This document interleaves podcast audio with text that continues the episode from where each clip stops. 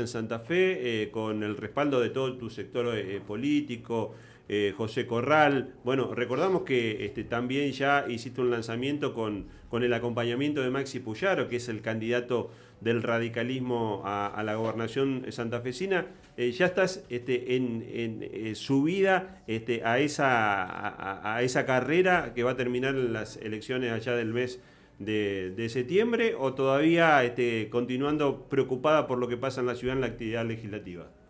Uy, todo. Eh, bueno, primero que nosotros este, lo hemos conversado cuando fueron las últimas elecciones, que, yo encabezaba la lista y que nuestra lista fue la lista que ganó tanto las pasos, que fueron unas pasos muy competitivas dentro de Juntos por el Cambio, y luego la general, que también fue una general muy competitiva, ya que nosotros le ganamos a los dos oficialismos, tanto al oficialismo municipal como al oficialismo provincial.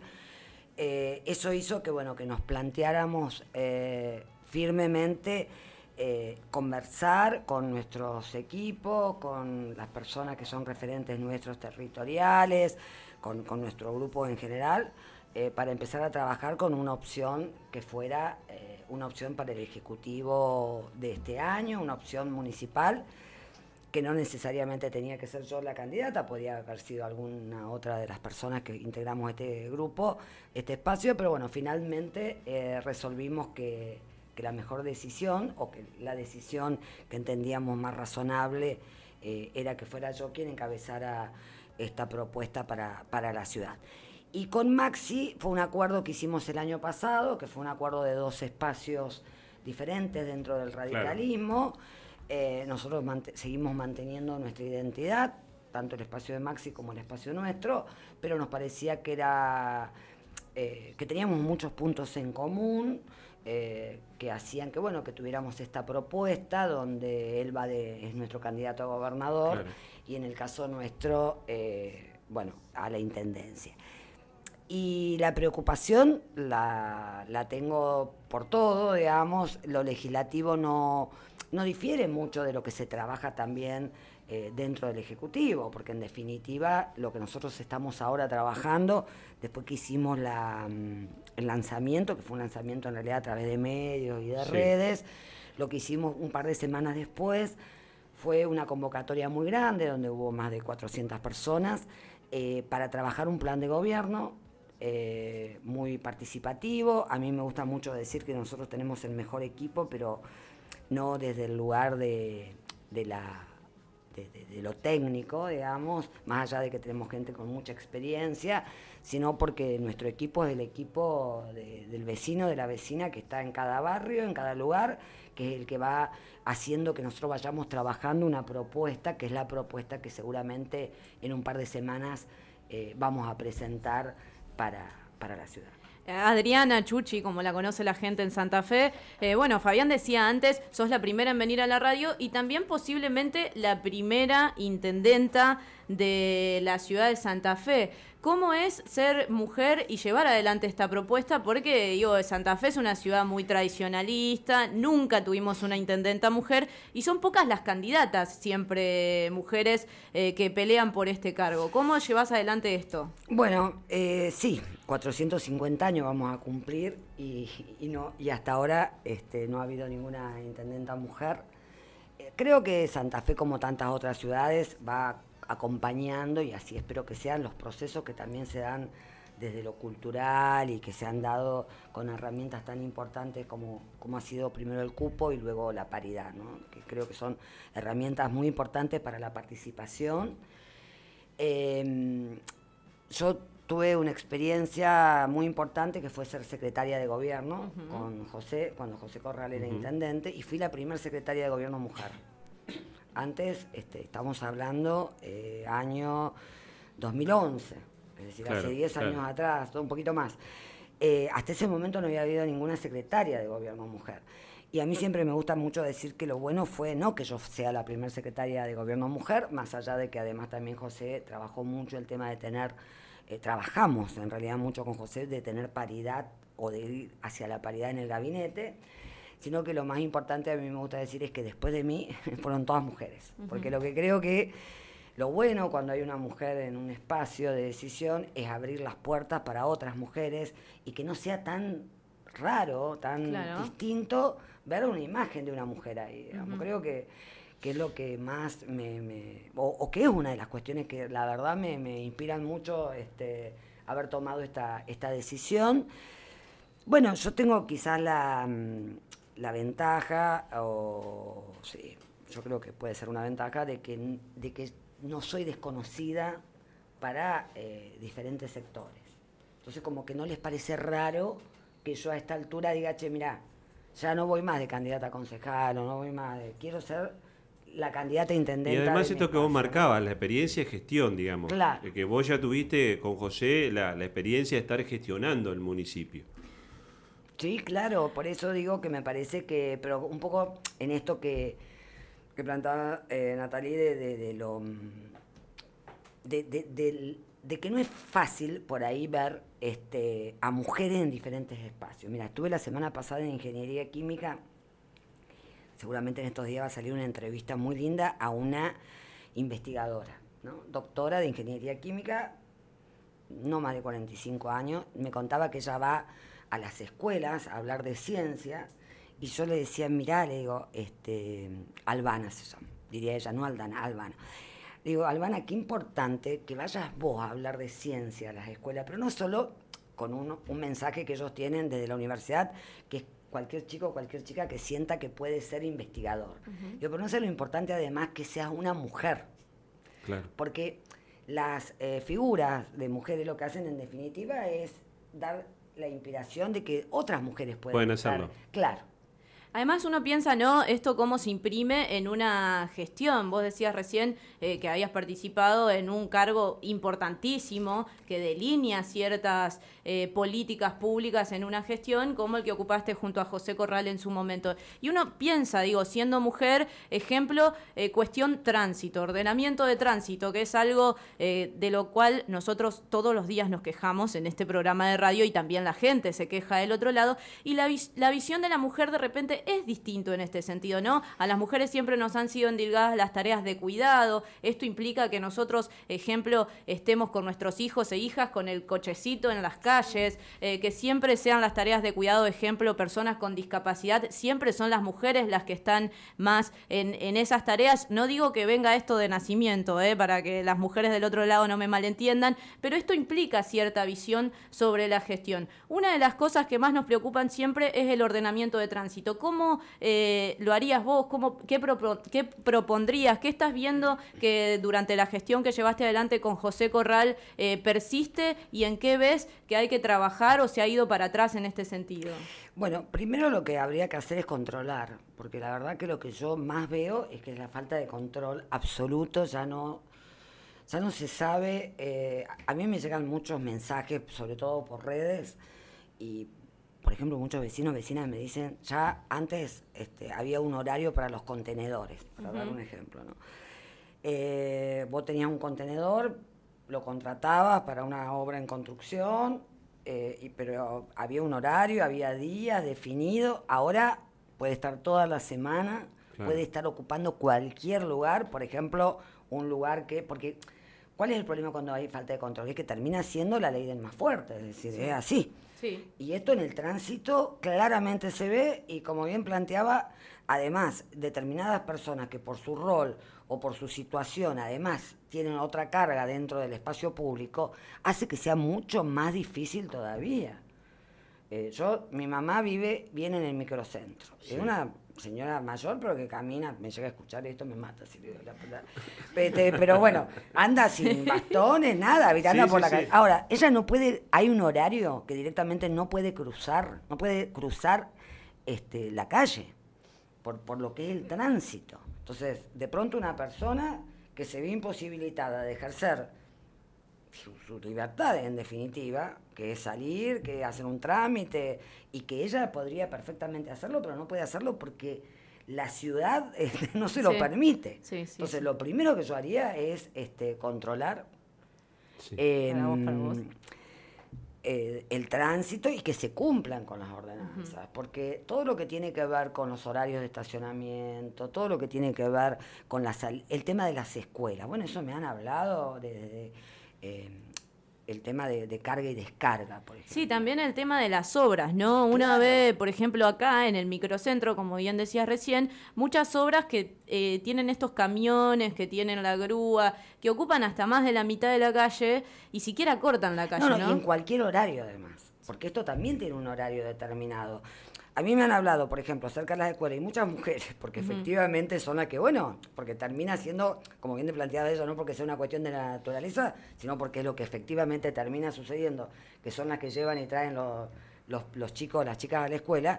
Y me decían, no puede ser que a la misma hora de ingreso de las escuelas haya camiones que obstruyen todo el tránsito, todo alrededor, digamos, eh, cuando en realidad hay un horario determinado. Es decir, esto no quiere decir que uno esté en contra, ni mucho menos de que haya obras en construcción, porque eso es trabajo, bla, bla. Pero lo que digo es que tiene que haber sí o sí eh, reglas claras, porque cuando no hay reglas claras, termina siendo la ley más fuerte. Yo lo primero que haría eso.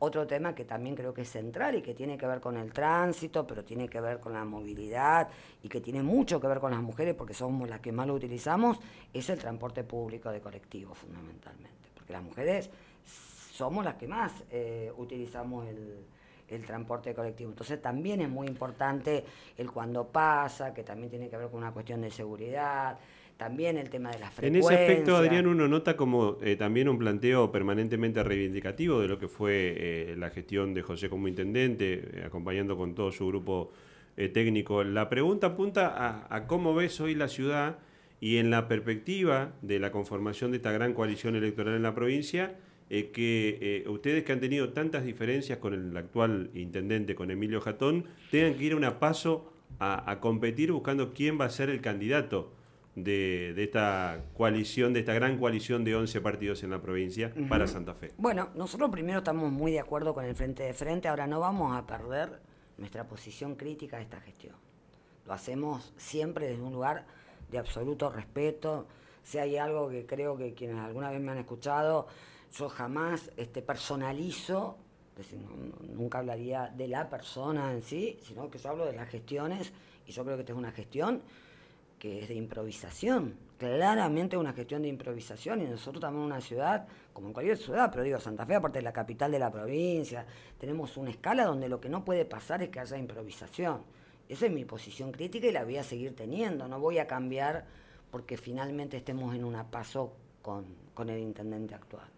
Ayer hablábamos con Sebastián Mastropaolo en este programa, que también eh, busca conformar en alguna forma este frente de frentes, y también nos comentaba acerca de cuáles son los puntos de acuerdo, digo, porque eh, uno se retrotrae hace un par de años y era, era mucha la distancia entre el espacio político que representás y el espacio político eh, socialista, de alguna forma, eh, que también hoy estaría conformando este frente de frentes. Más allá de eh, la oposición, digamos, de esto de ser adversarios al peronismo y a todo lo que ronde al peronismo, ¿cuáles son esos puntos de acuerdo? Sí, bueno, se está trabajando mucho en estos momentos justamente en lo que sería los acuerdos mínimos de un plan de gobierno.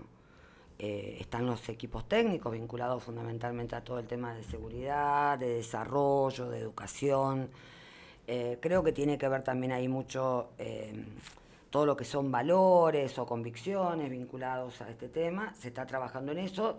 Yo creo que es muy importante que logremos esos acuerdos porque es lo que nos va a permitir efectivamente, dentro de lo que puede ser un paso, ya sea a nivel provincial o de ciudad, no ser solamente un frente electoral, porque si no logramos esos acuerdos en estos puntos centrales, finalmente solamente somos un frente que se presenta en una elección anti algo. Yo creo que no es lo que corresponde, creo que tenemos que estar, se está, los grupos técnicos de todos los partidos en estos momentos están eh, trabajando los temas centrales. ¿Y vos pensás que eh, de esa paso, eh, donde esté, estés compitiendo vos, el, el intendente, algún otro sector político que conforme va a salir una propuesta fortalecida? Eh, te lo pregunto porque, bueno, el socialismo ha sido contundente de que va a participar con todas sus líneas internas del, Frente de Frentes.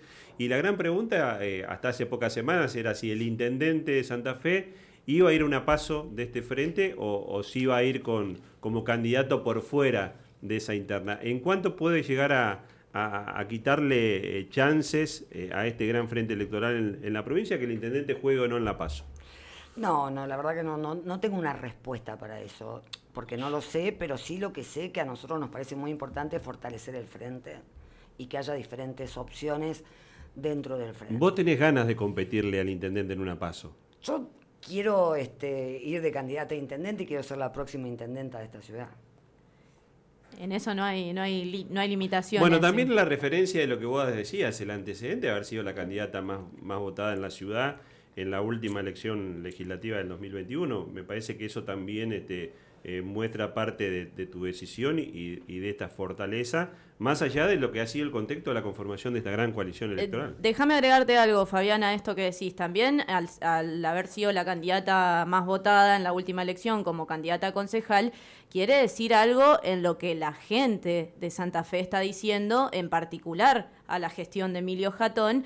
En este caso, por eso quiero profundizar respecto del modelo que van a proponer eh, para la ciudad de Santa Fe. Uno sale todos los días en la ciudad de Santa Fe y percibe los problemas. Hay muchas cosas sobre las cuales se podría trabajar. Creo que una de las más preocupantes en la actualidad, sin dudas, es el tema seguridad. Y si bien nosotros sabemos que la municipalidad no tiene injerencia en cuanto al manejo, a la línea de las fuerzas de seguridad, de muchas cosas que tienen que ver con el ámbito provincial y el ámbito nacional, hay muchas políticas que podrían acompañar y mejorar la seguridad ciudadana. Sin dudas, sin duda. Nosotros tenemos una postura que además la tuvimos este, cuando José era eh, intendente y es que el municipio puede y debe hacer mucho en materia de seguridad. Se han modificado mucho los roles de los gobiernos locales eh, en los últimos 15 años, en la mayoría de los municipios, y Santa Fe fue uno de los pioneros, comenzó a haber mucha tecnología vinculada a la prevención, fundamentalmente en materia de, seguridad, y eh, aparecen, por ejemplo, los centros de monitoreo municipales, donde están las alarmas, las cámaras, eh, esto que, que conversábamos hace rato, cuando yo era secretaria de gobierno, por ejemplo, una de las herramientas que tuvimos en ese momento, que siguen estando, eh, fueron los botones de alerta para las mujeres víctimas de, violencia. Y esa fue una cuestión bien de gestión, de entender que el municipio, el gobierno local, no podía estar, lo pongo como ejemplo, ¿no? Este, estar ausente de algo que estaba sucediendo en la ciudad, que eran las mujeres víctimas de, eh, de violencia de género, que que seguían siendo perseguidas por quienes habían cometido con ellas delitos. Y entonces apareció una gestión, que era un convenio con la Corte, con los tribunales de familia, comprar los botones, ponerlos en el centro de monitoreo y se terminó. Y se les dio a las mujeres y se siguió. Y, Es decir, eso es bien gestión y tecnología. Yo no tengo duda que, que el municipio tiene ese rol fundamental que, tiene, que está vinculado a esto, tiene otro rol fundamental que también es liderar los procesos de, seguridad en la ciudad y no comentarlos solamente. Si yo no puedo salir siendo este, la intendenta a decir, uy, qué problema la seguridad. Eh, a ver qué es lo que están haciendo. No, tengo que decir, bueno, cuál es el mapa de calor, eh, cuál es el rol que está teniendo el MPA, que está teniendo la justicia, que están teniendo además del Ministerio de Seguridad de la provincia, además de las fuerzas federales. Es decir, el, Consejo de Seguridad, por ejemplo. El Consejo de Seguridad es una herramienta muy útil, pero tiene que tener periodicidad, porque si no, es un lugar para que, para nada más que para mirarnos una vez cada tanto. Tiene que ser un lugar de rendición de cuentas. En el Consejo de Seguridad está el intendente, están los concejales, pero también está el Ministerio de Seguridad de la provincia, también está las fuerzas federales, también está el MPA, también está la justicia. Entonces, que a mí venga cualquiera de estos actores y me diga, miren, vamos a hacer esto, esto y esto, yo, de, ah, las vecinales, yo quiero dentro de un mes decir, che, y esto, esto y esto, ¿qué pasó? ¿Qué avances hubo? ¿Saben cuántas veces se reunió el Consejo de Seguridad el año pasado? Una. Una vez en, todo el año. ¿Y vos notás que en el tema de seguridad relacionado con el municipio eh, es parte de esta improvisación que describís? ¿O ahí hay un, convencimiento, una cuestión más profunda ideológica de no avanzar en la responsabilidad que el municipio podría tener en el tema de seguridad? creo que primero fue una decisión política que tomó el intendente de, entender de que el, municipio no tenía que tener un rol vinculado a seguridad. Si hubiese podido, creo que dejaba de tener directamente a la Guardia de Seguridad, hubiese retrocedido. Creo que no pudo retroceder eh, y ahora planteó de nuevo el tema de, fortalecerla porque nosotros este, tuvimos una impronta muy fuerte con esto, desde los concejales, desde el presupuesto, pero sobre todo lo tuvo la ciudadanía cuando entendió que justamente la propuesta nuestra, este fue uno de los temas que yo tuve en la, en la campaña hace este, dos años atrás, como tema central, ¿no? De, porque ya pasaba esto, porque es la gran preocupación. Cuando yo ando, ahora, por ejemplo, bueno, por suerte me lo aprobaron, pero ustedes no saben la cantidad de proyectos que me han aprobado vinculados a seguridad en prevención. Yo, por ejemplo, decía, ¿por qué no un estudio de factibilidad para ver si se pueden tener botones de alerta en las eh, garitas de colectivo? Primero que haya garitas de colectivo. Segundo, botones ahí este, que, que haya.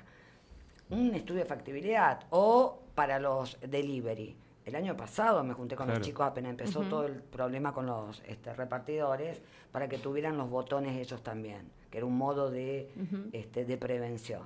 Así que no tengo ninguna duda que los municipios tienen que tener un rol central en el tema de, seguridad, sobre todo vinculado a la prevención y a la cercanía que tiene un gobierno local. Sí, además también en, torno a las políticas eh, de repente estructurales que tienen que ver con el iluminado de una calle, con la limpieza de una calle. Sí, no, sobre eso... Todo de una ciudad también que va creciendo hacia el norte. Exactamente. Por supuesto. No, eso claro.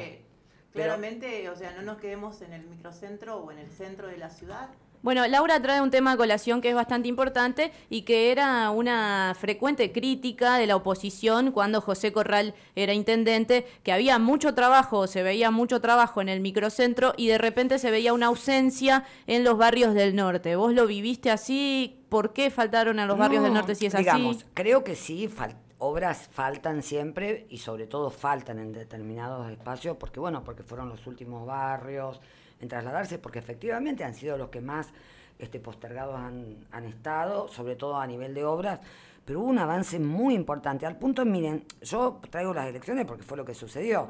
Yo no gané solo en el microcentro, gané prácticamente en todas las seccionales. Entonces, evidentemente hay una cuestión que, es este, eh, de evidencia.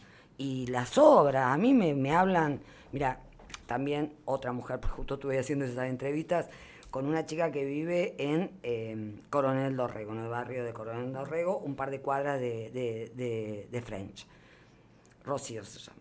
Y Rocío, yo hice con ella como una caminata, este, la acompañaba como si fuéramos este, hasta donde ella toma el colectivo y un poco cómo lo vive, ¿no? sí, sobre todo las, líneas de transporte son pocas. Claro, pocas, que pasan cada hora. Una chica que, trabaja temprano, que tiene que tomar el colectivo cuando en invierno es de noche. Y, ella, me, ella me decía, no, no, el retroceso que hubo en estos años en su barrio, pero lo ve realmente. Sí. Sí, es decir, que, concretamente. Eh, Adrián, hay, una, hay una perspectiva muy, muy cierta, eh, factible de que el radicalismo vuelva a conducir la provincia después de 60 años, la posibilidad de que un radical eh, se siente en el sillón de, del brigadier, y la posibilidad concreta también de que en el plano nacional eh, haya un presidente eh, cercano a lo que es este, esta gran coalición que se está armando en la provincia. Sería casi el ideal, ¿no? Este, tener la posibilidad de conducir la capital de la provincia, 450 años como marcabas, eh, y ponerla en la sintonía del gobierno provincial y nacional, cosa que pasó este, muy pocos, en muy pocas oportunidades. Por supuesto, pero eso tiene que ver además sobre todo también con esta cuestión que hablábamos de las obras, ¿no? Porque cuando uno tiene este, esa sintonía, también eso posibilita que... Gestionar los proyectos. Claro, que yo creo que lo más importante, creo que, que acá lo más importante es tener la capacidad eh, para poder gestionar proyectos, tener los proyectos siempre en la mano, ¿viste? hay que tener los proyectos siempre en la varijita, cosa de que cuando aparece esa oportunidad a nivel provincial, a nivel nacional o hasta internacional, ir con, el proyecto para justamente traer fondos. Exactamente, y no puedo dejar de pensar, aprovechando la presencia de, Adriana Chuchi Molina hoy acá, en lo estructural de Santa Fe, ¿no? Uno sale y ve los cables en la calle, eh, ve la los problemas de las calles, ¿no? Digo, las calles son angostas, tienen eh, muchos baches, las veredas, eh, sí, son intransitables. Eh, en este caso, digo, uno también vio el cambio, ¿no? En la, en, la última gestión, hay que decirlo, digamos, hay, había cierto control y cierta regulación sobre las calles que de hecho ha hecho que se desmejoren estas cosas. ¿Están pensando en algo en este sentido, en lo más simple, en lo más mundano, en lo que los ciudadanos todos los días vemos y nos encontramos en la calle? Pero por eso les, decía lo del control y, de las este, de lo presupuestario. Hay fondos además, eh, porque acá aparece mucho la excusa de la cuestión económica. Yo les digo nada más, nosotros a, este, a esta gestión que habla tanto de obras y sobre todo de obras en los barrios, el Consejo Municipal les dimos 6 mil millones eh, para obras, que justamente la mayoría estaban pensadas en los barrios, que es donde más este, obras se necesitan, y, los espacios públicos este, en, toda la ciudad.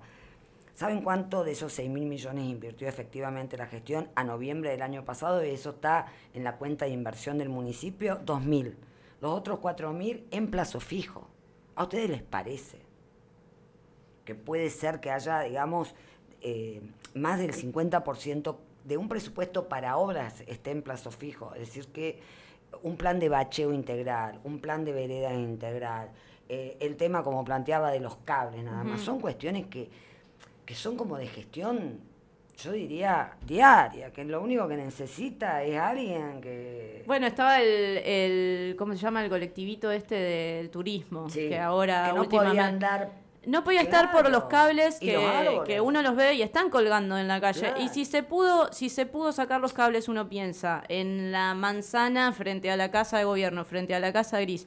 ¿Por qué no empezar por 10 manzanas de cualquier otro lugar de la ciudad? con con el este empresario, porque aparte, a ver, no fue no es fácil tomar la decisión de tener, por ejemplo, como él, los colectivos, es un emprendedor, es una inversión. una inversión. Y que no pudiera este, ir a determinados lugares por una cuestión vinculada a los cables y, a, la, no poda, en los lugares que corresponden, porque...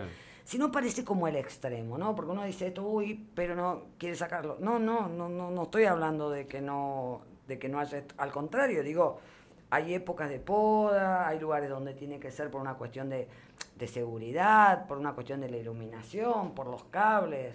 Eso es gestión, se lo digo así, y no es una gestión profesionalizada, no es que estamos hablando de algo este, que se necesita... El desembarco de Normandía. claro, Adriana, si vos, tuvieras que definir tres cuestiones fundamentales que hay que abordar, eh, son la nueva intendenta, 10 de diciembre, eh, en los primeros 100 días, los, tres principales problemas que tenés que afrontar, más allá de que tengas la puerta abierta a nivel provincial o, nacional. ¿Por dónde, ¿Por dónde pasarían tus primeros días bueno, primero esto de los servicios básicos es central, porque nosotros hay servicios de la municipalidad, este, barrido, alumbrado y limpieza es central, es como lo básico. ¿viste? Si la municipalidad no puede hacerse cargo del barrido, alumbrado y limpieza, bueno, la verdad que realmente está en problemas ese, ese municipio. Entonces lo primero es ver cómo está esta situación realmente, eh, porque hay mucho relato también con esto, ¿no? Porque ahí viste toda la ciudad con LED. No sé, habrá lugares que sí, pero en otros por lo menos que funcionen,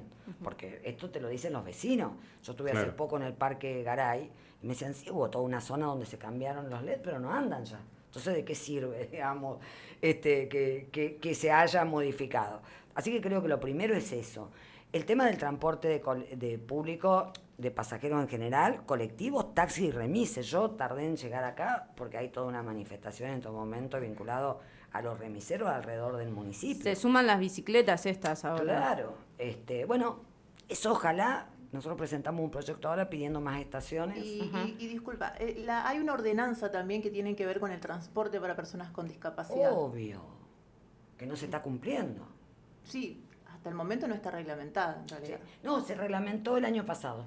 Ah, logramos. Era una nueva ordenanza sobre la que había. Claro, el año pasado trabajamos con Lucas Simonielo y algunos otros más de otros bloques, este, justamente con. Tuvimos con las eh, instituciones, porque la realidad, ¿cuál fue? La realidad que vinieron las instituciones, las organizaciones a pedirlo, efectivamente. Y estuvimos trabajando ahí, pero no sé si se puso en vigencia. En vigencia, claro. Gracias, Laura, porque voy a averiguarlo porque eso fue el año pasado. Sí, es una de las y consultas tenía, que llegan. No, y está muy bien porque tenía como un plazo para que se pusiera en vigencia. Claro. Pero voy a averiguar a ver si se está efectivamente, Efectivamente. cumpliendo, porque ese también es otro tema. Esto que digo de la falta de control, en realidad lo que digo son la falta de reglas claras, que pasó mucho también en la discusión de nocturnidad, digamos, fue el otro tema. Todo lo de transporte creo que es este, esencial y después también el tema de oportunidades, ¿no? Porque yo creo que también nosotros tenemos que eh, tomar esta, esta cuestión de que el año pasado terminamos el año con números muy malos en pobreza y con números muy malos también en lo vinculado a desempleo y una ciudad, sobre todo para sus jóvenes, tiene que pensar en oportunidades. La escuela de trabajo para nosotros era una herramienta central, esta gestión la cerró, voy a abrir la escuela de trabajo, sería lo primero que haría también. Y me imagino también la, la vinculación directa porque venís de, de ese palo con la Universidad del Litoral. digamos. Por supuesto, pero aparte de, mira, las escuelas de trabajo sirvieron, por ejemplo, para que muchos chicos, muchas chicas, muchas chicas, sobre todo porque las que más este, iban a las escuelas de trabajo eran jóvenes, eh, porque habían tenido bebés muy chiquitos, porque tenían com- complicaciones, habían dejado la escuela, terminaron el secundario y no solamente terminaron el secundario, sino que ingresaron a la universidad. Entonces, por ejemplo, con la universidad habíamos hecho un convenio que la universidad les daba becas y hasta logramos que le dieran unas bicicletas, justamente hablando de, de bici, para que pudieran este, trasladarse y todo el material de, de estudio. O las capacitaciones, eh, o todo lo que fue de oficios, pero también esta posibilidad de, de pensar esto, ¿no? De terminar el secundario, de empezar la universidad, de tener un acompañamiento, de no quedar creyendo que porque una chica o un chico es de un barrio determinado no va a tener la oportunidad de poder, por ejemplo, ir a la universidad. Sí, y también crear las condiciones de repente para el desarrollo productivo. Santa Fe tiene grandes problemas en este sentido. Uno de los principales es el déficit energético, es decir, aquí no hay muchas eh, empresas y, y hay solamente dos parques industriales. Uno de ellos, que es el de los molinos, eh, sufre un gran déficit energético. En este sentido, ¿cómo están pensando articular? Porque claramente estas políticas también tienen que ser acompañadas tanto por el gobierno nacional como por el gobierno provincial. Sí, y está bueno esto, primero que nosotros este, también tenemos esa mirada de que si bien somos la capital de la provincia y está muy bueno tener la burocracia acá en la capital porque implica la- trabajo y tener la administración siempre es importante, pero no quedarnos solo con el modelo de la ciudad este, burocrática. Comercial, burocrática. Claro, sino también industrial y bueno, nosotros trabajamos mucho, este, éramos concejales junto con José y después también en el, con- en el- en el Ejecutivo con lo que es los polígonos. Claro. que es un modelo industrial, pero por ejemplo hay esto de justamente el tema de energía y todo esto ha tenido todo un problema, pero sobre todo lo que más ha tenido es la falta de acompañamiento concreto del municipio Exacto. en este proyecto, digamos. Así que pensar también lo metropolitano, bueno, yo tuve la experiencia de estar en el área metropolitana y esto que decías vos de los molinos y este tema de energía también es que también este, esta gestión ha dejado de lado, porque el área metropolitana se trabajó mucho cuando yo estaba eh, de responsable, pero, pero era fundamentalmente porque el intendente, que en ese momento era José, le parecía muy importante la vinculación metropolitana. Sí, conectar justamente Claro. estos lugares con la ciudad, ¿no? Claro. Porque para una persona pueda llegar a trabajar necesita que esté en las Todo calles, eh, para que una empresa... Transporte, la energía. Yo nada más quiero que ustedes hagan un ejercicio de que cuando nosotros estábamos, cómo se hablaba de la área metropolitana, se empezó a escuchar porque era algo nuevo y dejó de escucharse.